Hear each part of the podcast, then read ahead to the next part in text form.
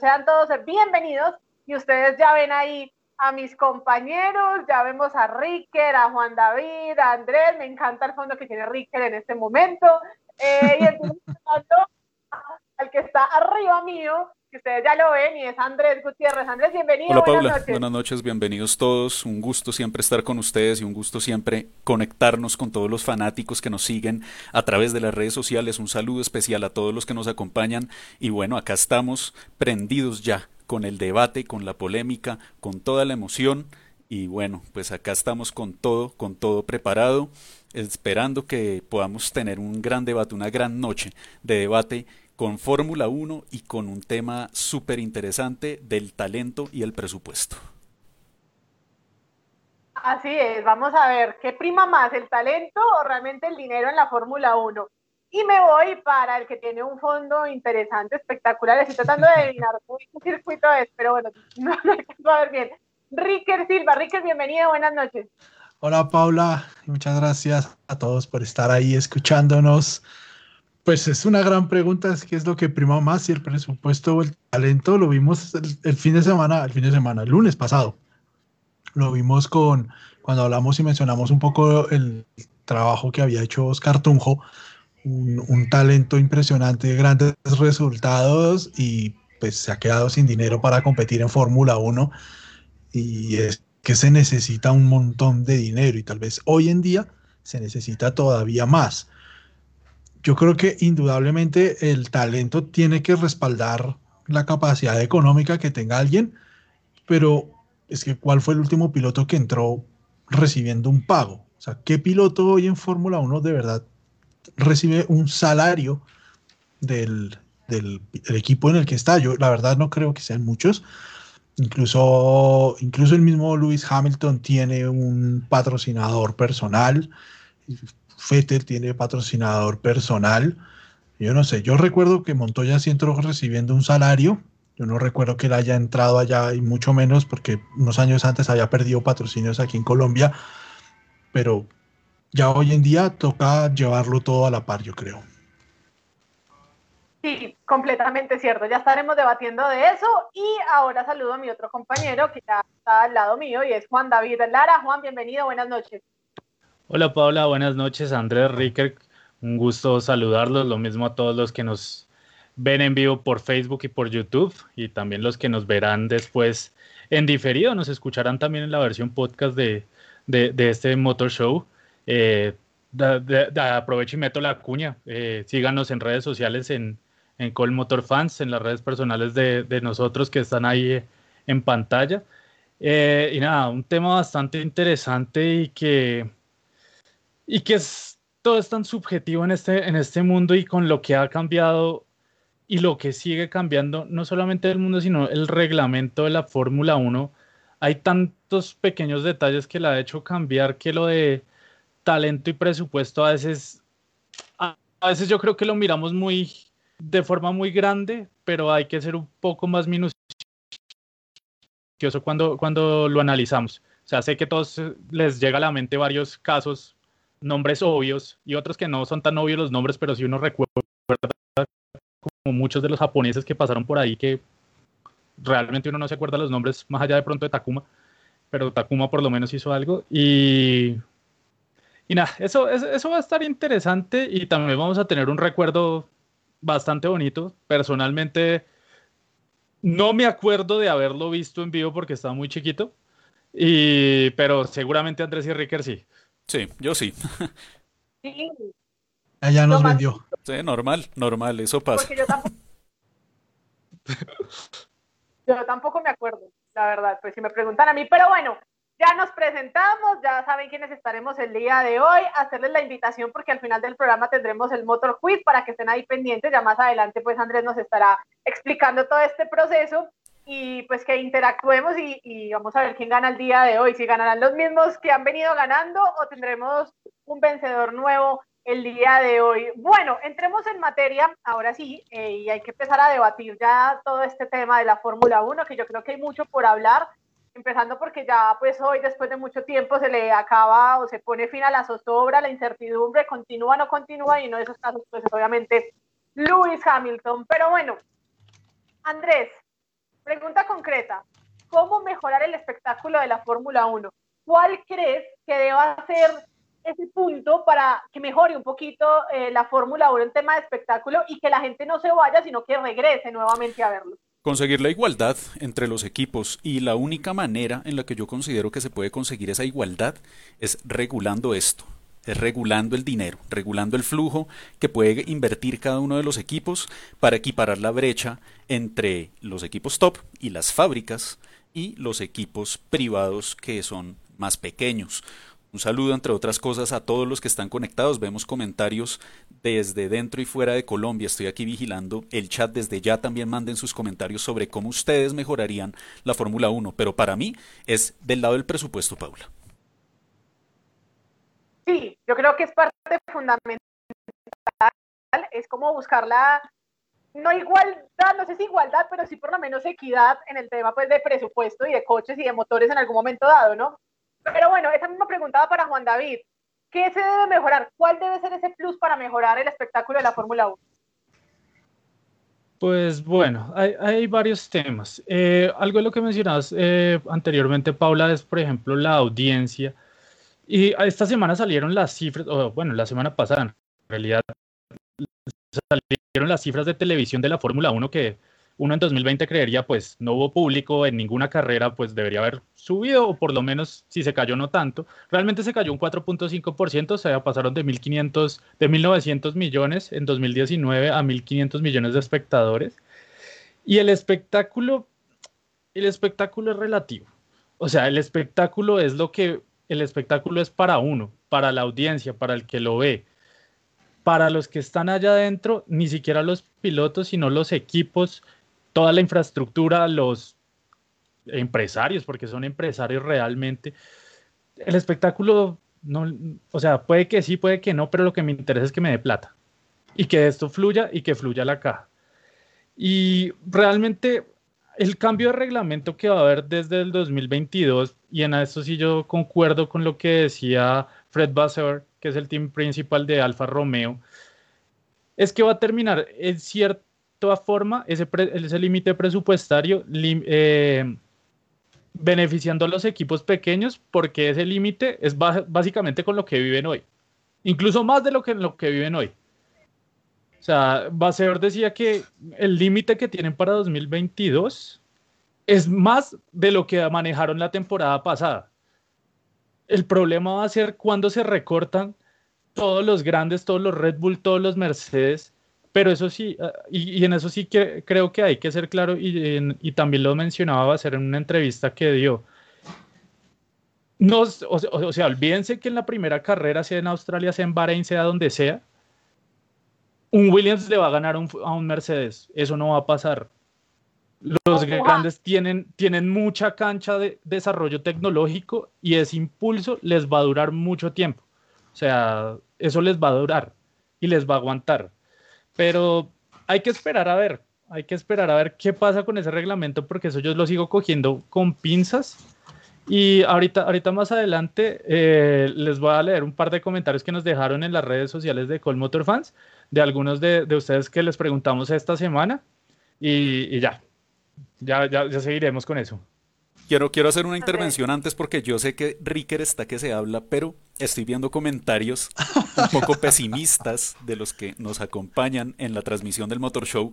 Y, es, y es válido, es válido porque venimos de un dominio abrumador casi al borde del sueño en muchas carreras. Eh, pero supongamos que se pueden cambiar las cosas, supongamos que ustedes son el presidente, la presidenta de la FIA ¿qué cambiarían ustedes, qué harían ustedes para mejorar el espectáculo en la Fórmula 1 si es que consideran que hay que mejorarlo? Porque una opinión también puede ser que la Fórmula 1 es así, que así funciona el Mundial y se acabó y no hay nada que cambiar. Ahora sí. Total, total. allá era lo que iba yo. ¿Para qué cambiar algo que ha sido así desde 1950? O sea, es que yo no me explico cuando la gente dice que, es que solo gana uno. Pues en la Fórmula 1 más o menos siempre ha pasado eso. Yo he hecho algunos análisis por ahí con las estadísticas y desde el 99 para acá, esas rachas ganadoras de equipos son, son la norma. Primero fue Ferrari, luego fue Red Bull, ahora es Mercedes, luego puede ser cualquiera, puede ser Williams, que a algún ingeniero va y se le ocurre alguna cosa fantástica y el carro da el salto como le pasó a, a, Ross Brown cuando cogió el, eh, lo que dejó Honda y puede pasar cualquier cosa. Antes es probable, digamos, estamos hablando ya de los 90, que no había unas rachas ganadoras tan fuertes. Uno veía Williams se ganaba de pronto dos campeonatos seguidos, McLaren también, pero pues no, no, no dominaban por tanto tiempo. Y ahí hay una cosa que yo creo que es el factor principal de eso y es que ahora se cambia el reglamento cada cinco años. Esta vez no fue cada cinco años por, por la pandemia, porque tuvieron que retrasar esas cosas, pero si, si viven cambiando el, reglamento tan poquito, con tan poquito tiempo, yo creo que eso también permite, por ejemplo, que la ventaja que sacó en el 2014 Mercedes se mantenga. Yo esperaba, en eso me equivoqué, el año pasado yo esperaba que estuviera mucho más cerrada la, la pelea en la punta con, con, Red Bull y con Ferrari, eh, porque yo decía, venían acercándose en el 2019, estaban muy cerca, yo dije, este año va a ser buenísimo, y no fue así, pero pues, ¿qué le vamos a hacer? Mercedes está haciendo un trabajo fantástico, un trabajo fenomenal y pues merecen ganar. Si, queremos que no ganen los otros, pues que hagan su trabajo mejor. Pero, pero mire que ahí hay un fenómeno y que no solamente pasa en la Fórmula 1, eh, sino en general en la mayoría de deportes y que viene pasando de un tiempo para acá, o sea, por ahí desde los 90, desde los 2000, y es que siempre hay como esas, llamémosla como las llaman en la NBA, esas dinastías. Entonces vienen esas dinastías y que duran unos cuantos años y después se caen y empieza otra dinastía. En la NBA, los Bulls, después hubo como un periodo que hubo un poquito más de variedad, después Golden State. Eh, en el fútbol, uno mira las ligas de los resultados de las ligas más importantes de Europa y pasa lo mismo en los últimos años. Normalmente ganan los mismos de los mismos de los mismos.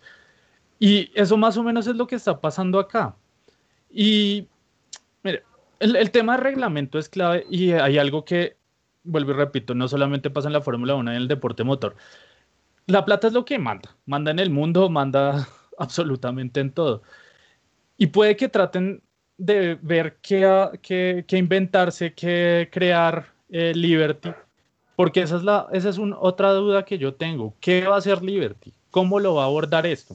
Porque eso es, eso es algo que no sabemos realmente. Yo no he visto tanto, más allá de algunas pequeñas cositas, yo no he visto que Liberty le meta tanto la mano a esto aún. Quiero creer. Uy, no, yo sí creo que Liberty ha cambiado mucho. Sigue, Paula, qué pena. ¿Pero en qué? pues, pues lo, lo, principal que hizo Liberty fue quitar esa visión octogenaria que tenía Bernie Eccleston, que pudo haber hecho muchísimo por la Fórmula 1, pero el tipo quería un espectáculo que solo le sirviera para llegar a otros octogenarios como él, que se gastan su pensión en un Rolex. y ahora es una Fórmula 1 para todos. Pero, o sea, Liberty quitó lo de Bernie y ha cambiado lo que traía Bernie, que ha hecho Liberty como Liberty. Abrir o sea, que me digan a mí, Liberty se la voló. Abrir mercados, Arabia Saudita, Vietnam. No, sí, listo. Azerbaiyán. Lo comercial, o sea, pero. bueno, ha, hecho cosas, pero yo no, o sea, son cosas que igual iban a pasar tarde o temprano con Liberty o con Bernie o con Pepito Pérez. No, con Bernie no pasaba eso. Bueno, de pronto con Bernie no. Bernie, Bernie ya estaba muy viejito, chocho. Pero. Pero, pero bueno, las lógicas del mercado y de la industria indicaban que eso iba a pasar tarde o temprano. O sea, tal vez yo no veía, o sea, con Bernie Eccleston jamás en la vida hubiéramos llegado a Arabia Saudí. O sea, la verdad, hasta a mí me sorprende llegar a Arabia Saudí. Eh, Hoy tuvimos pero... el primer campeonato de Fórmula 1 de esports. Eso tampoco lo habría hecho Eccleston jamás en la vida. pero creo que, no, pero a lo, a, lo que va mi punto es, Liberty se tiene que probar desde, básicamente desde el nuevo reglamento. Con el nuevo reglamento se va a ver la mano de Liberty y no solamente qué pasa con el nuevo reglamento que ya todos conocemos, sino qué tanto van a darle aguante a ese reglamento dependiendo cómo salga todo. Vea que hay un comentario muy importante que dice Santiago Vélez en nuestro chat en Facebook Live. Ahora toca ver a Domenicali, a Stefano Domenicali, ¿Qué trae de nuevo? Porque recordemos que ha habido también cambios a nivel de la cúpula de organización de la Fórmula 1 y de la FIA. Entonces, Domenicali es un es un dirigente que ha estado en toda esa transición, venía desde el legado de Bernie Eccleston, pasó por el cambio a Liberty y ahora trae las riendas y es una persona que ha estado desde adentro en los equipos. Lo que habría es el CEO. Básicamente lo que, lo que hay que ver es cómo él logra trasladar eso que ve desde adentro de la categoría que repercuta en un mejor espectáculo para la gente, porque yo sí considero que que la Fórmula 1 depende el día, en este momento, al día de hoy, depende demasiado de los fabricantes. Bienvenidos los fabricantes que quieran traer sus innovaciones, que quieran representarse como marcas, como un equipo consolidado, Alpine, Ferrari, Renault, Mercedes, bienvenidos. Pero si le dejan las riendas a ellos, el presupuesto se va a las nubes. ¿Qué pasó con el WEC con Toyota? Es la misma situación. Entonces, si usted no le deja un campo de juego similar a los equipos privados, que no tienen los presupuestos multimillonarios de las áreas de marketing y de, mercadeo de, las fábricas, pues no tiene cómo competir. Por eso es que yo considero... ¿A usted le, a usted le funciona el modelo MotoGP? Yo considero el modelo MotoGP? Yo considero que sí, porque a mí me parece que cuando usted llega a, generar unas condiciones donde regula y donde limita algunos componentes específicos, en este caso de la moto, en el caso de MotoGP, ayuda a igualar el campo, el plano técnico y a la vez al limitar el plano técnico limita también los presupuestos hacia dónde se destinan, que yo creo que es para allá hacia donde va la Fórmula 1 y es muy cierto lo que decía usted Juan David y lo que dicen los demás, porque eh, obviamente hay que esperar en 2022 qué va a pasar con ese cambio presupuestario. Por debajo van a ser cualquier cantidad de cosas, eso lo tenemos claro. Por debajo pueden justificar algunos ingresos, la auditoría tendrá que ser muy, muy estricta para controlar eso, pero tiene que empezar a cambiar ese gasto exagerado de equipos como Ferrari, que Ferrari podía tener el presupuesto de 8 a 10 veces más del presupuesto de un Marussia, de un Virgin, de un Caterham. Le, le, tengo, le tengo el dato que, citando otra vez a, a es que la entrevista fue muy buena. Eh, más o menos ellos manejan el 30, por ejemplo, hablaba de Alfa Romeo, manejaba el 30% del presupuesto que manejaban un Ferrari, Mercedes, Red Bull. O sea, eso es una cantidad absurda de plata. O sea, no me cabe en la calculadora. Es una barbaridad. Es una barbaridad. no, y además Además que hay que sumarle de alguna u otra manera el tema de los salarios que tienen los pilotos. O sea, hoy me ponía a analizar, hoy me ponía a analizar la renovación de Lewis Hamilton. O sea, es que duplica, triplica inclusive eh, lo que puede dar Mercedes. O sea, hasta qué punto eh, pues un piloto puede, digamos que sacar de esa brecha económica a, su equipo para, para que le pague de más. Entonces, yo creo que para el próximo año, cuando se empiece a ver todas estas restricciones a, los equipos en el tema de salarios a sus pilotos, cómo va a ser los cambios solamente de motores, pues yo creo que se puede empezar a generar un cambio. Pero por ahora, para mí, la Fórmula 1 2021 va a ser la misma del 2020, 2019 y creo que Mercedes seguirá reinando, por lo menos por ahora. Fíjense los comentarios que, emitieron algunos periodistas reconocidos del entorno, como Albert Fábrega, que decía que de todas maneras la Fórmula 1 estaba considerando hacer cambios y probarlos este mismo año. Por ejemplo, el tema de las carreras dobles. La grilla invertida la descartaron, tipo eh, Fórmula 2, pero las carreras dobles no las han descartado. Por ahí no lo... Eso nos decía María Suero en YouTube. Exactamente. La de la grilla invertida. Pero hay varias cosas que son muy raras. una carrera el sábado, o sea, ya no vamos a tener un triunfo de Hamilton en el fin de semana, sino dos. Básicamente sí. O sea, con la, vamos a aburrir el doble. Con la Fórmula 1 actual, realmente sí. O pues sea, pues realmente son dos victorias y siga, sigue incrementando el número de victorias de Hamilton. Sí, ahí sí vamos ya a, no van a hacer, Ya no van a ser 15 carreras, sino... No van, a, no van a ser 30, no van a ser 15 victorias, sino 25, dicen.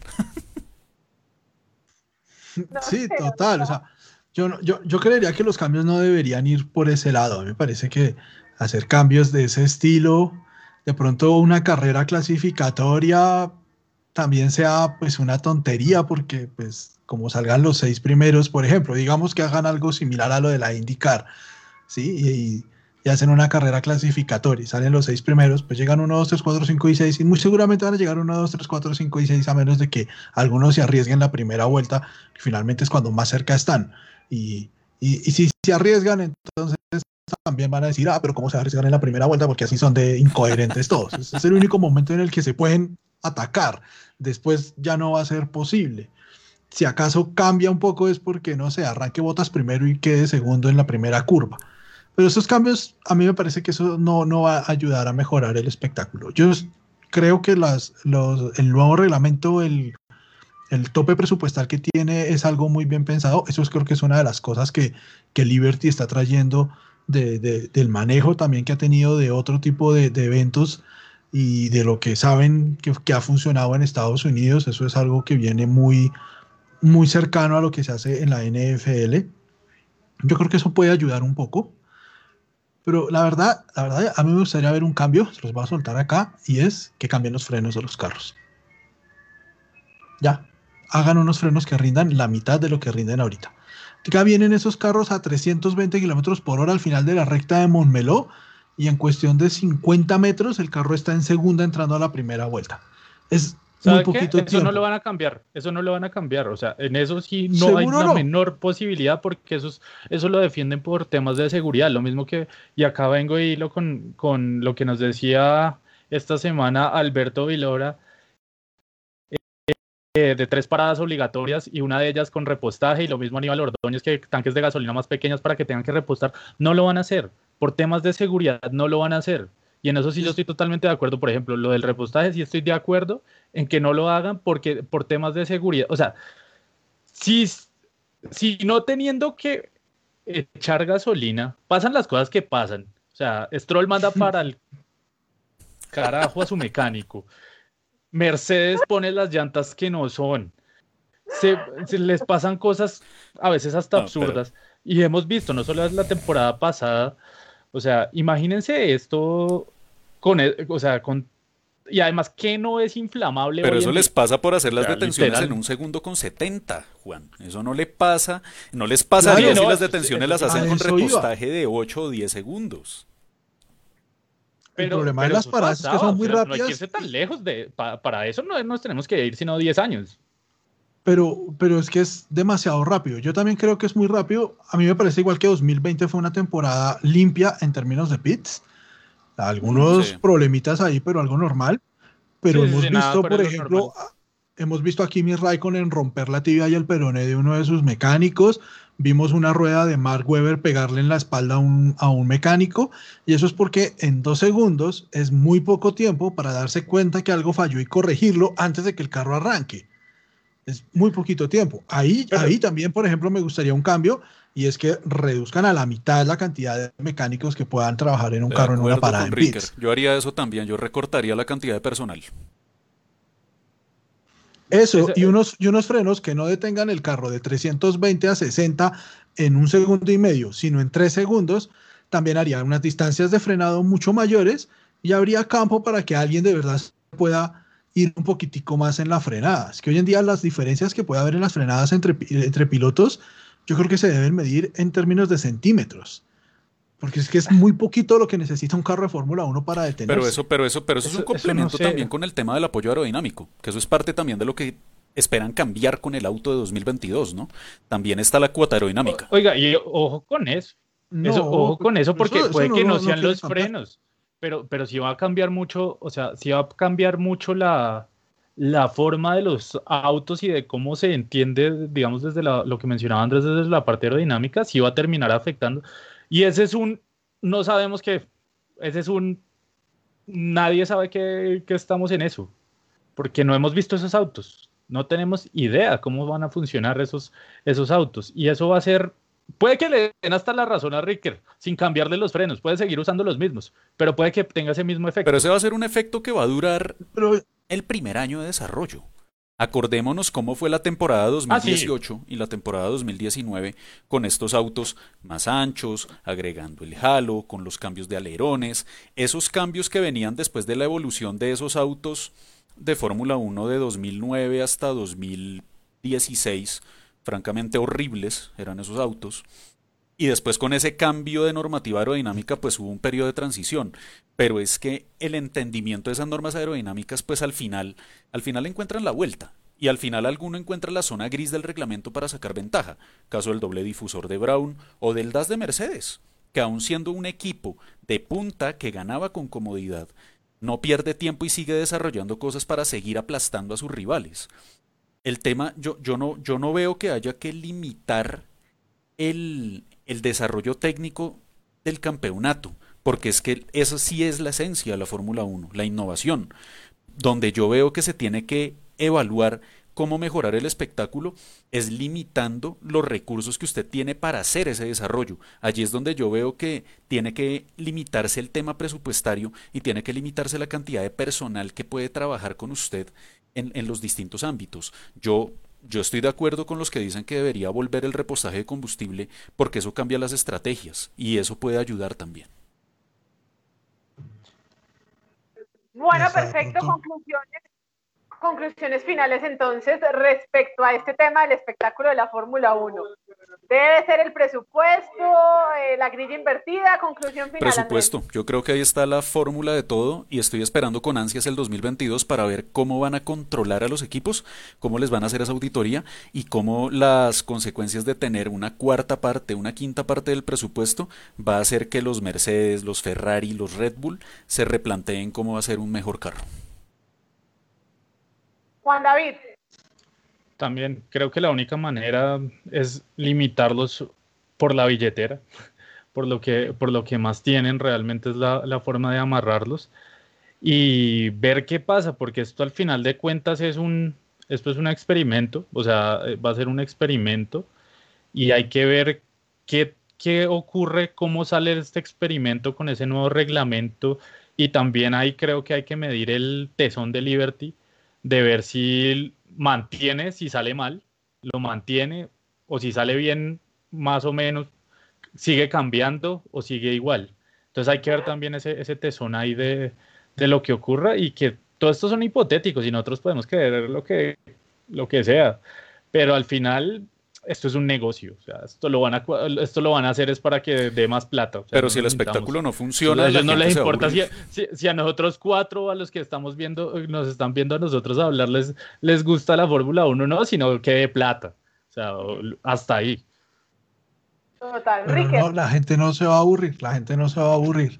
Es cierto que cayó un poco la audiencia de televisión este año, pero la audiencia online se duplicó un crecimiento creo que del 199%. Pero la audiencia, la audiencia online, una barbaridad. de la coyuntura, La audiencia online, pero la audiencia online es la que hace que, que, uno vea las propagandas de Armco y las cositas esas que tienen ahí todos los, los, los, los, los, autódromos. Finalmente eso es, es lo que vende. A ellos les vale hongo si hay gente o no hay gente en el, en el, en el autódromo, porque es que esa gente no deja plata. O sea, esa gente pagó un poquitico ahí como para que los promotores no pierdan plata tan rápido. Yo, yo creo que primero le tengo confianza a las, a las nuevas reglamentaciones, sobre todo en la parte aerodinámica. Creo que Ross Brown puede, pudo haber tenido un diálogo muchísimo mejor con los, con los eh, equipos. Obviamente, si un ingeniero busca la forma de ensuciar el aire que deja el carro atrás para que el otro, el de atrás, la tenga difícil, lo va a hacer y lo va a seguir haciendo y van a encontrar la forma de hacerlo, pero es mucho mejor que el carro genere efecto suelo y eso limpie un poco el aire que pasa por encima de él. Yo a eso le tengo, le tengo como la fe, yo creo que eso puede mejorar mucho el espectáculo, pero igual los cambios no, no van a cambiar el negocio. Y el negocio sigue siendo que en la Fórmula 1 tenemos Fórmula 1A y Fórmula 1B. La Fórmula 1A es Mercedes, Ferrari, eh, Red Bull y, y, y Renault aunque no tengan mucho, mucho interés. Y los de abajo, y los de abajo la, La Fórmula 1 es Mercedes el día de hoy, la Fórmula 1A. Los demás están en la B. Mercedes no, le, va a dar, no le va a dar un motor a, a, Williams para que le gane el campeonato y Ferrari no le va a dar un motor a Haas para que Haas le gane el campeonato. Los van a detener porque así está la Fórmula 1 hoy. Y eso solamente se va a solucionar cuando entre alguien que reemplace a Honda y que no tenga interés en que gane su equipo, sino en ganar como motorista. ojalá esos rumores de hoy de Audi no sean como todos los que hemos escuchado de Volkswagen, otro, otro rumor sin sentido, pero ahí puede haber, ahí, ahí puede haber una esperanza, que entre un motorista que, que le quiera dar su motor a dos o tres equipos y que quiera que esos dos o tres equipos ganen y se peleen el campeonato. Bueno, yo creo que concuerdo con lo que dicen todos y es que esto va a cambiar debido al presupuesto y a lo que haga el 2022 en tema de, de cambio de reglamentación. Vamos a ver qué va a pasar, por lo menos aspiremos que desde el 2022 haya un cambio generalizado en tema de espectáculo, pero no creo que cambie mucho tampoco. Creo que puede que sea el año para que empiece el ciclo de otro equipo, para que sea líder por mucho tiempo y bueno, cosas así sucesivamente. Ahora, mejor vamos al retrovisor, echemos hacia atrás. Aquí viene una sección que le encanta al señor Andrés Gutiérrez y que más que hablar de Juan Pablo Montoya, una victoria que en esa época yo apenas tenía tres, tres cuatro años aproximadamente, así que no la recuerdo, eh, pero él nos va a recordar qué pasó en Long Beach en 1999. No es porque Andrés sea mucho mayor, es porque tiene buena memoria. La, la, delgada, la delgada línea.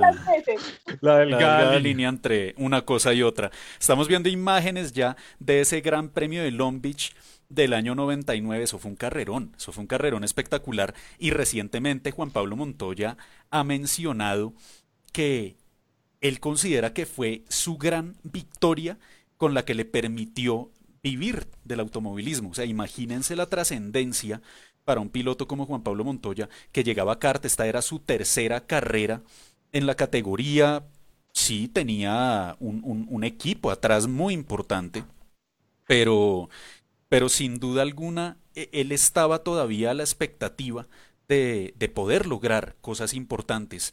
Además que era novato en la categoría, una categoría muy diferente a lo que él había corrido anteriormente en Europa, mucho, autos mucho más potentes. Es, es la verdad una carrera impresionante porque ya, desde esa tercera fecha empezaba a mostrarse Juan Pablo con el talento. Ya los relatores en Estados Unidos decían, hey, pónganle el ojo a este, a este piloto, a este muchacho de 24 años que, que tiene toda la madera para pelear y en esa tercera carrera condujo de forma impecable, le puso presión a los líderes y al final salió con una victoria que, tal cual como él lo decía, eso fue donde, donde él se dio cuenta que podía vivir del automovilismo. A le quiero agregar un, par de cositas eh, de, esa carrera. Ese Long Beach del 99 no es como el, era, es un poquito distinto al que puede que se nos venga a la memoria, a la memoria en la actualidad o a la que hemos visto más recientemente. Y además que Montoya en esa época competía contra pues un Tony Canan que venía de ser novato del año en el 98 o sea, Tony Canan, estamos hablando de historia patria, y Tony Canan era novato y Juan Pablo también. Eh, un Dario Franchitti que al final fue con el que terminó peleando el título, está Brian Herta. Y mire, Montoya hizo el récord de vuelta de la carrera en 1.2779, en la vuelta 63 de, de las 85 que se corrieron. Y fue la primera de, de, siete victorias. De hecho, ahorita, ahorita mismo les vamos a dejar en el chat de, de YouTube y en el chat de Facebook, les vamos a dejar un enlace eh, eh, para que vayan y miren en una nota que tenemos ahí un poco más eh, disgregada lo que fue la carrera y que también está la carrera completa. Y para que la si la quieren ver está en inglés se los advierto pero pues para que para que la vean. Yo realmente no tengo tantos recuerdos de, de eso también era era chiquito no tan chiquito como Pablo pero era chiquito.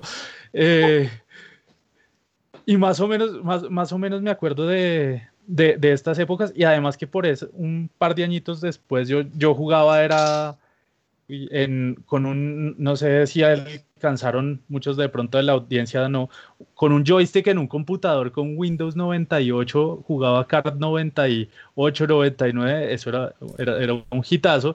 Y Long Beach era una, una pista muy difícil para uno, era muy complicada.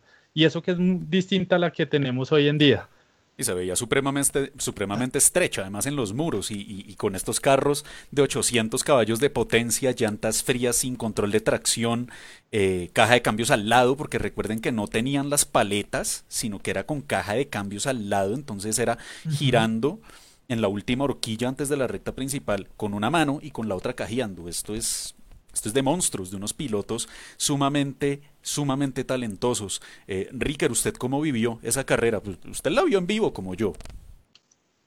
Sí, sí, yo sí la vi en vivo. Ya llevaba varios años siguiendo la carrera de, de Juan Pablo Montoya. Hay una cosa que me gustaría como resaltar de esa carrera y un poco también eso da el contexto de por qué para él es una de sus victorias más importantes. Y es que en las dos primeras carreras de ese año no le había ido para nada bien. Él apenas quedó décimo en la primera competencia en Miami, creo que era en Homestead esa, esa carrera.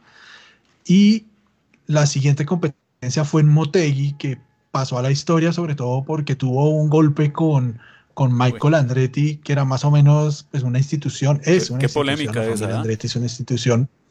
Y se golpearon y Andretti se bajó enfurecido de este novato que viene aquí a hacer, a tirársela a uno el carro, que, falta de responsabilidad. Bueno, eso fue un, un, momento muy difícil y él apenas quedó 13 en esa, en esa segunda carrera. Y él venía obviamente como campeón de la Fórmula 3000, probador del equipo Williams, y no solo probador del equipo Williams, sino que era el piloto más rápido de todos los probadores que tenía el equipo Williams, solo que Williams por alguna cuestión se decidió firmar a Zanardi y no a Montoya en ese momento. Que ahí también hay una, un tema interesante y es que a mí mucho tiempo me vendieron la idea de que ellos habían llegado a un acuerdo, como un trueque, ¿sí? Yo me quedo con Zanardi y Montoya se va a Chip Ganassi, a Ganassi Racing en, en, Estados Unidos. Y eso no fue así. En la entrevista que le hicieron a Montoya en, en Beyond the Grid, el podcast que tiene la Fórmula 1, él simplemente dijo, Williams firmó a Zanardi y yo creí que hasta ahí llegaba mi carrera hacia la Fórmula 1. Fue luego que Ganassi se acercó y le dijo, venga, pues usted qué, qué hay como ese empleado y yo me quedo sin piloto, le ofrezco esto. Y ahí se fue. Y esta competencia, esta victoria de Montoya en Long Beach, pues es primero en un circuito legendario, es un circuito que ha sido parte del Campeonato Mundial de Fórmula 1 también en algún momento, y fue esa primera victoria que él tuvo en, en, la CART, finalmente como quitándose esos fantasmas de ese inicio de temporada tan difícil y que además remataría con una victoria luego en Nazaret y luego en Río. Entonces fue además el inicio de una temporada aplastante.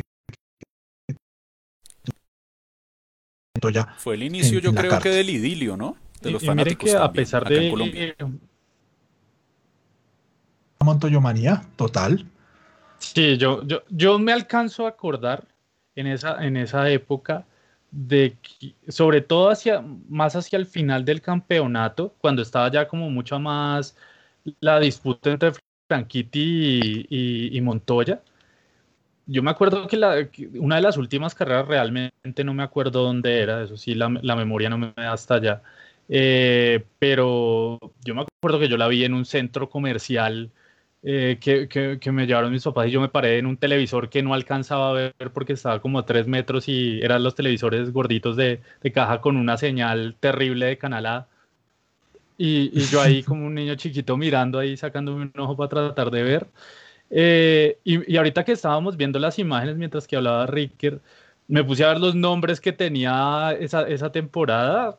Por favor, o sea, qué, qué nombrecitos los que, qué muñecos los que había ahí. No tenía nada que envidiarle a la Fórmula 1, absolutamente nada. Fue una época en la que se llegó a pensar eh, que, la FIA tenía que generar un campeonato exclusivo de óvalos para correr en Europa, de ese nivel de trascendencia. Llegó a ser la CART, la serie CART, la IndyCar de los 90, y Montoya pues fue protagonista, la verdad sensacional, una historia, una historia memorable. Yo, bueno, no sé si ustedes recuerdan eso, bueno, particularmente Ricker, no sé si Juan David, yo estaba almorzando en mi casa viendo la carrera mientras hacía tareas para el colegio y y quedé enganchado y empecé a ver las carreras y, eso fue lo que me enamoró de todo esto. Esas victorias. Yo seguramente estaba en el mismo plan, pero yo no estaba haciendo tareas para el colegio, yo no era tan aburrido. Ah, pensé que, no, pensé que iba a decir pena, para la universidad. Qué pena, qué pena, pero pues es que si perdía el año, pues me castigaban, ¿no? Pues usted entenderá. A, mí, a mí me tocó ver esa temporada de Montoya en la CART en el colegio, porque teníamos eh, que ir a hacer el pre-ICFES. Yo estaba en 11 en ese año. Entonces las carreras yo las tenía que ver pirateadas mientras mis compañeros estaban en el pre Yo me volaba, buscaba un televisor y las veía. Ya existía la piratería en esa el, el, viejo soy yo, menos mal, ¿no? El viejo soy yo. por, por, por, Dios. Yo viejo dije aburrido. Pero claro, es que estaba nombres así al azar: Robbie Gordon, Scott Pruitt, Castro Neves, Roberto Moreno, Gilles Ferran, Paul Tracy, Michael Andretti, Adrián Fernández, Alan Ser Jr., Michel Jordan, Tarso Márquez, que después lo tendríamos ahí vital en esa competencia que ganó en, Michigan, Andrea Montermini, que venía de la Fórmula 1, Raúl Boes, el, el Gonchi Rodríguez, Mauricio Franchitti. Mauricio, Mauricio Google, Sí, Google también estaba por ahí. Era una, una grilla impresionante, obviamente. Era una grilla impresionante. Nadie sabe que en esa época se corría la IRL, que era la que de verdad llevaba como todos los genes de Relleno. la A nadie le importaba la no, Pero, a nadie. realmente creo que en algún momento lo podremos tratar, pero creo que esa disputa después que hubo ahí y ese divorcio y pelea y nos arreglamos, nos odiamos y al final no supimos qué hacer y terminó saliendo la indicar, eh, llevó a que lo que era el campeonato CART perdiera mucho, mucho de lo que en esa época particularmente tuvo de poderío y que de verdad no tenía nada que envidiarle a la, a la Fórmula 1 eh, esa, en esa época, la, la kart, como cuando era kart. Y pues muchos pilotos pasaron del campeonato kart o IndyCar unos años antes a la Fórmula 1. O sea, de ahí vino Jacques Villeneuve, vino Juan Pablo Montoya, vino Cristiano Damata. O sea, la, la IndyCar era una, uno más de los peldaños que lo podían llevar a uno a la Fórmula 1. Era la categoría como escalón, o sea, la que, la que le Era el verdadero escalón hacia la Fórmula 1, estoy de acuerdo. La Fórmula 3000 ah, era más de formación, kart, era el verdadero medidor para, para llegar a la Fórmula 1. Te perdiste algo muy, muy bonito en vivo, Paula. Ah, estaba muy pequeñita yo. ahí, la puedes ver. Claro, no, no, mira mucho, gracias a Dios existe YouTube, que uno por ahí encuentra carreras muy antiguas, entonces uno puede mirar hacia el pasado, pero bueno, cerramos este retrovisor con Andrés, recordando un poco ese inicio, porque realmente es como el paso ya de Juan Pablo Montoya para llegar a la, a la Fórmula 1. Eh, más adelante estaremos hablando de pronto de él, de sus primeras victorias en Fórmula 1, porque hacia mitad de año se conmemoran unas muy importantes, como por ejemplo Mónaco, yo creo que, que, hay que hablar en su momento dado de esa de, de Juan Pablo Montoya. Por ahora, eh, vayan alistándose la gente que nos está viendo para participar en el Motor Quiz. Ya se viene dentro de poquito. Antes de eso, pues eh, vamos a tener otro debate. Vamos a seguir hablando de Fórmula 1. Pero esta vez entonces eh, hay un tema que, que, siempre ha llamado la atención cuando uno habla de Fórmula 1. Ya lo saben, hacia el final estaremos haciendo pues el Motor Quiz. uno siempre dice, este piloto ingresa por el talento o es por el presupuesto que tiene. Por ejemplo, año 2021, uno todavía se pregunta, ¿por qué entró Nikita Mazepin? Por ejemplo, uno dice, este piloto, ¿por qué ingresó tan polémico en Fórmula 2, en Fórmula 3? Pero bueno, talento versus presupuesto. Justicia en el automovilismo y quiero escucharlos. Empezaré por, por Ricker.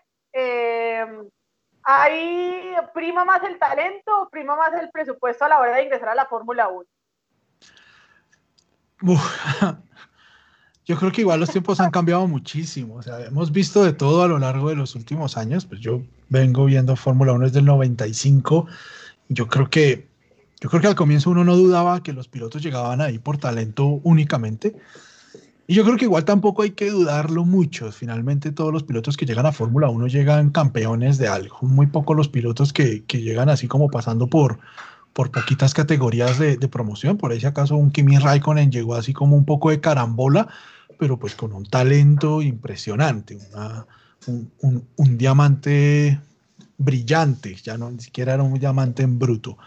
Pero, pero hoy en día yo creo que sí es muy importante tener un buen respaldo económico y llegarán pilotos que tengan un gran patrocinio económico como, como Nikita Mazepin, que es de un país que no podemos nombrar ahora cerca a la Fórmula 1 porque como le pusieron esa, esa sanción, entonces le va a tocar incluso correr con una bandera neutral. Toca decir Nikita Mazepin, el piloto ruso de nacionalidad neutral. Sí, como en los Olímpicos, que, también compiten por bandera. El equipo de refugiados, sí. Algo así. sí, no, y pues también unos que compiten por neutral, o sea, que compiten como por el Comité Olímpico en este caso, pero pues a Mazepin no, no sé qué va a representar. Igual no va a ganar, entonces no, no, hay que preocuparse por eso. No, pero quién sabe, porque a la larga le pasa lo mismo que Stroll. llegan, llegan porque tienen padres forrados en dinero, pero es que ahora en Fórmula 1 se llega tan chiquito que igual si duras 10 años en Fórmula 1, pues ya aprendes a manejar el carro y de pronto en 10 años tu papá ya tiene un, un equipo mejor, un carro mejor, y pues las diferencias igual entre, entre el mejor piloto y el peor piloto en Fórmula 1 no deben ser de más de medio segundo. Seguramente todos los pilotos en el mismo carro estarían girando en dos o tres décimas de segundo. Eso uno lo ve. El mismo Valtteri Bottas gira en la misma décima de segundo de, de Lewis Hamilton. Entonces, las diferencias igualmente serán chiquitas y de pronto tu presupuesto te lleva y, y allá tendrás que aprender. Pero hasta dónde se pueda mantener uno ahí sin resultados, o sea, hasta, hasta cuándo Lawrence Stroll va a mantener a Lance Stroll ahí si no tiene resultados contundentes, pues yo creo que solo el tiempo lo dirá. Yo la verdad pienso que... Dale, dale, Pau, sigue. concuerdo en eso de, Lance Stroll. Yo creo que, digamos, es uno de los últimos casos en el que ingresa por el papá, el papá compra un equipo, pero, pero bueno, por lo menos a la actualidad Lance ha mostrado algo, ¿no? Ya por ahí tuvo su primera pole position, podium, Ahora hay que ver qué va a pasar con Nikita Mazepin. Andrés, ahora sí. Una cosa rápido, la pregunta ahí con, con Lance Stroll es buenísima. ¿Sí? ¿Quién es el número uno en ese equipo? ¿Fettel Claramente Stroll? Yo creo que no, no, no, me demoro cinco segundos pensándolo. Absolutamente, ¿no? Va a ser, tiene que ser Stroll, pero, pero sería el, en el papel tenía que ser Fettel. Debería ser Fettel, pero en, en, en ese tipo de equipos, en un Williams, manda Nicolás Latifi porque la familia Latifi es dueña en parte del equipo y se quedó con la colección de autos históricos del equipo como parte de pago. Recordemos que gracias a ese préstamo que le hace la familia Latifi a, Frank Williams y a Claire Williams, es que el equipo se mantuvo a flote en 2020. De lo contrario, ni siquiera hubieran terminado la temporada. Entonces, hasta julio. El, el dinero el dinero, a mí me parece una injusticia y por eso la pregunta yo creo que la formulamos y pegándome a la pregunta para mí es injusto que en el automovilismo mande el dinero por encima del talento. Y eso yo creo que tiene que ver con lo que hablábamos en el debate inicial, porque si nosotros como, bueno, digo nosotros, entre comillas, si fuéramos las autoridades del deporte y ponemos controles a la cantidad de presupuesto que se puede manejar, pues ayudaríamos a que los equipos no tengan que recurrir a sus pilotos pagos. Ahora, pilotos pagos van a haber siempre, desde los años 80, cuando llegaban, llegaban con su presupuesto desde, mucho antes. También recordemos la historia de Nicky Lauda en Rush, eh, una, gran película que apuesto a que todos los que están viendo este programa vieron Rush. Acuérdense que Nicky Lauda llega a BRM comprando su butaca. Entonces, eso ha pasado desde hace mucho tiempo, pero en esa época era, eran dos o tres pilotos. Hoy día casi que la mitad de la grilla está llena con pilotos de pago. Un piloto que es muy talentoso y otro que pone el recurso para que siga. Pero mire que yo, creo que, y eso lo mencionaba más o menos al, al, principio, pero antes quiero hacer un paréntesis chiquito para aclararle una cosa que sí es importante a Luis Alejandro Prieto, que nos pregunta por qué no corre Mazepin con la bandera rusa. Es que Rusia tiene una sanción a nivel mundial después de todos los escándalos que de doping y de todo de todos esos problemas que tuvo, que si quieren saber un poquito más de eso, mírense un documental que se llama Ícaro, buenísimo ese documental, ahí lo entienden mucho, mucho más. Entonces, no, los rusos, o sea, Rusia está sancionada de todos los deportes, entonces no pueden competir como Rusia en Fórmula 1, en la Eurocopa tampoco van a ir un equipo que sale de Siberia, pero nadie sabe cómo se va a llamar. Eh, pero bueno, el caso. Retomando. Eh, esta parte creo que toca asumirla no solamente como los que llegan a Fórmula 1, porque mal que bien, más o menos talentosos unos que otros, eso, eso es, es claro, tienen que cumplir unos requisitos mínimos y al menos tuvieron más talento que otros en las divisiones o en las categorías inferiores para conseguir una superlicencia que les permite estar en Fórmula 1. Eso sí, el año pasado los requerimientos para la superlicencia los bajó la FIA. Antes eran 40 puntos que se obtenían de, digamos, de ah, ganando categorías, eh, ganando categorías, también haciendo unos ensayos y, y, sumando puntos por otros lados que, por ejemplo, cosa que Tatiana Calderón nunca ha hecho, es sumar puntos para la superlicencia porque resultado es cero. Eh, pero lo bajó a 30 y 30 puntos hoy en día equivale a ser cuarto o mejor en el campeonato de Fórmula 2 o campeón de la Fórmula 3. Y miren que para 2021 se presenta un caso que unos de los peores pilotos de Fórmula 3 que quedaron, si no estoy mal, como 20, 20, 21 o 22 en el campeonato, una cosa así, son los que subieron a Fórmula 2, mientras que los que les fue mejor, los que quedaron en el top 5, no subieron. Y es que hay que entender, el, el automovilismo es un deporte de plata desde el principio. O sea, si ustedes, o sea, un niño no puede decir, eh, quiero ser piloto. Y el papá, y el papá, y, quiero ser piloto y pues me voy a ser piloto yo solo. Como puede decir un niño, me voy a jugar fútbol y voy a ser futbolista y salgo al parque y practico y de pronto alguien me ve o me meto a la escuelita del barrio y lo logro. O juego básquet y lo mismo. Para ser para ser piloto hay que tener plata, hay que tener plata de algún lado o tener quien le dé a uno esa plata. Puede que no sea la familia, pero el automovilismo es de por sí un deporte muy caro. Y también, y esto más o menos quiero ligarlo de cierta forma al, tema ya de Fórmula 1 con lo que pasa, por ejemplo, con los Latifi, los Stroll, los Mazepin, y es hasta qué punto estos, estos, estos chicos, y lo relaciono con, no voy a mencionarlo por, por simple respeto, pero, pero Andrés sabe a quién me refiero porque lo hemos hablado varias veces. Un piloto colombiano todavía está muy joven, es un niño, que corre y ha llegado a, digamos, ya categorías pues, de desarrollo ya un poco más importantes fuera del país por la presión del papá, más que porque realmente le, le guste. Y también pasaba con, he visto muchos niños acá y niños y niñas he visto acá, que son más que son, los lleva el papá que tiene plata y quiero que sea piloto. Es como el papá que es médico y quiere que el hijo sea médico, quiero que sea médico. O el que es abogado y quiere que el hijo sea abogado. Entonces, ¿hasta qué punto eso también es, es, saludable? O ya simplemente eso se acomoda o se acomoda.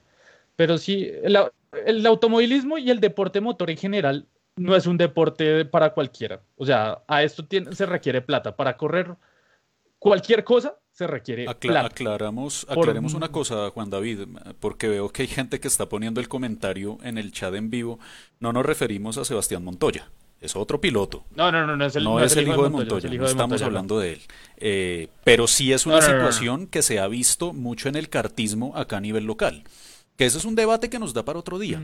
¿Hasta qué momento la, la, diversión del, la diversión del papá se convierte en una obligación para el hijo? Sobre todo en esas categorías de formación. Pero bueno, eso, está, eso es un debate súper interesante para, para otro día. Pero sí hay historias que ocurren así. Y sí, y sí, el dinero es una prioridad. Es que obviamente no se trata de vamos a democratizar el automovilismo. No, eso es, eso es paparrucha, hermano, política. eso no, va, a pasar, va a pasar. Pero es que ya estamos hablando de unos presupuestos exorbitantes, Juan David, en Fórmula 1. O sea, es que si usted no tiene una petrolera detrás, no llega porque usted necesita 50 millones de dólares por año. Entonces, ¿hasta qué punto no, y además es justo? Que, y además que mire que... Y, y, de hecho no tenemos que ir tan lejos. O sea, yo me fui al caso de Fórmula de Fórmula 3 a Fórmula 2, pero podemos ver el caso de Mazepin. O sea, Mazepin sube porque, listo, tiene, tiene un un cierto talento para alcanzarle lo, suficiente para sacar la superlicencia y cumplir con los requisitos. Sí, mal que bien puede que a uno le guste, no le guste o, lo que sea. Pero cuando llega la hora de, un equipo, o sea, pónganse en el papel de un jefe de equipo como Haas, que no es un equipo con mucha plata, no es un equipo que le den resultados, no es que sea, los patrocinadores a las tres carreras se le van como, como Rich Energy, y, le toca elegir entre el piloto que es un poco más talentoso, como Calum Milot, o el que es un poco menos talentoso, pero me da para sobrevivir y no solamente sobrevivir el piloto, pues venga y corra, no me importa, pero me da para sobrevivir a todos los 300 personas que trabaja ahí y me, le, da el sustento a 300 personas y no, no, no lo quiero romantizar, pero en ese momento es que se pone aún más difícil. Se pone mucho más complicado en ese, en ese momento cuando es, o es este que es menos veloz, pero nos, nos va a dar para vivir, o es el que es bueno, pero igual no va a ganar porque no tenemos un auto y probablemente si seguimos así, ni equipo. Entonces, ahí es un tema grave. No, sin dudas es un tema, un debate abierto. A mí me parece que, que sí se tiene que controlar ese presupuesto porque ese flujo de dinero es, es peligroso hasta para los mismos equipos. Ahorita Aston Martin ingresa al viejo equipo Racing Point, que era el viejo equipo Force India, y tiene los recursos y la administración de Lawrence Stroll. Pero ese es un negociante, él no está en Fórmula 1 porque le encante el deporte. Él está en Fórmula 1 por verte un faralijo porque y porque es un negocio. Pero cuando deje de dar plata, cuando no pueda responder a las expectativas de un campeón del mundo como Sebastián Vettel, y Aston Martin se le retire y le quite el patrocinio, porque puede pasar, ya lo hemos visto en el pasado. Entonces, cuando deje de ser un negocio, ¿qué? Él coge y recoge y dice se acabó el equipo. Entonces, Fórmula 1 a punta de equipos y de pilotos pagos se convierte en una categoría que, depende de tres fabricantes y de cuatro equipos pagos que en cualquier momento se van. Entonces, una grilla de 20 carros se nos convierte en una grilla de 14 o de 12. Eso no es un campeonato. Pero mire, pero mire que y eso fue lo que pasó con Marusia y con se me va el nombre de la, del equipo que era español, que, corrió en la misma. Hispania ah, Racing. Hispania, Hispania, que después tuvo otro nombre, creo. O antes. Era, ese, ese iba a ser el equipo de Adrián Campos, del difunto Adrián Campos. Él estaba ahí involucrado. Pero es que, Liz, es que, y alguien lo decía ahorita en el chat, no recuerdo quién era, eh, el que lo mencionaba al principio, que decía es que las marcas se hacen lo que quieren. O sea, si no me da plata, HRT, gracias a Luis Alejandro Prieto y a, Julián Cantillo. Eh, las marcas se van, o sea, porque esto es un negocio, o sea, entendamos, esto es un negocio, acá nadie está por amor al arte, o sea, los pilotos tal vez, pero de ahí para adelante, o sea, todos los que están de corbata, ninguno está por amor al arte, o sea, todos están es por el amor al billete, o sea, no, no, no, nos, no nos mintamos, o sea, de Bernie Eccleston uno puede decir lo que quiera y puede ser como sea, pero es lo mismo que Liberty. Lo que quieren es plata y plata para ellos. Y qué pase, por lo que repito lo que decía, lo que pensemos nosotros, lo que piensen los que están viendo, a ellos les importa eso, porque si les da plata no importa. Pero sí creo que hay una falta de organización y vuelvo a lo que a lo que pregunté, les preguntaba al principio es el modelo de MotoGP. Yo siento que es un modelo, o, como lo maneja Dorna, es un modelo un poco más funcional a como lo tiene la Fórmula 1, que es como de chispazos, aislados, cada quien saco, saco mis, equipos de vez en cuando, pero por lo menos MotoGP tiene una estructura y un desarrollo para que desde las categorías menores esté bien ligado todo el proceso, tanto en pilotos como en las escuderías, para llegar a la categoría top. Y que hay un pensamiento de listo, están las marcas oficiales, pero hay, unas, mm, hay unos equipos secundarios que son privados que, tienen un, son cuasi oficiales, por decirlo de alguna forma, que tienen un apoyo oficial hasta cierto punto, pero que igual viene de capitales privados. Y ya hay otros que sí son totalmente privados y que no tienen apoyo de nada y normalmente son los últimos. En la Fórmula 1 eso no pasa. Y también es por los costos, que yo quiero creer que con esos límites presupuestarios, de pronto alguien más se mete a, decir, le invierto a esto, pero no sabemos.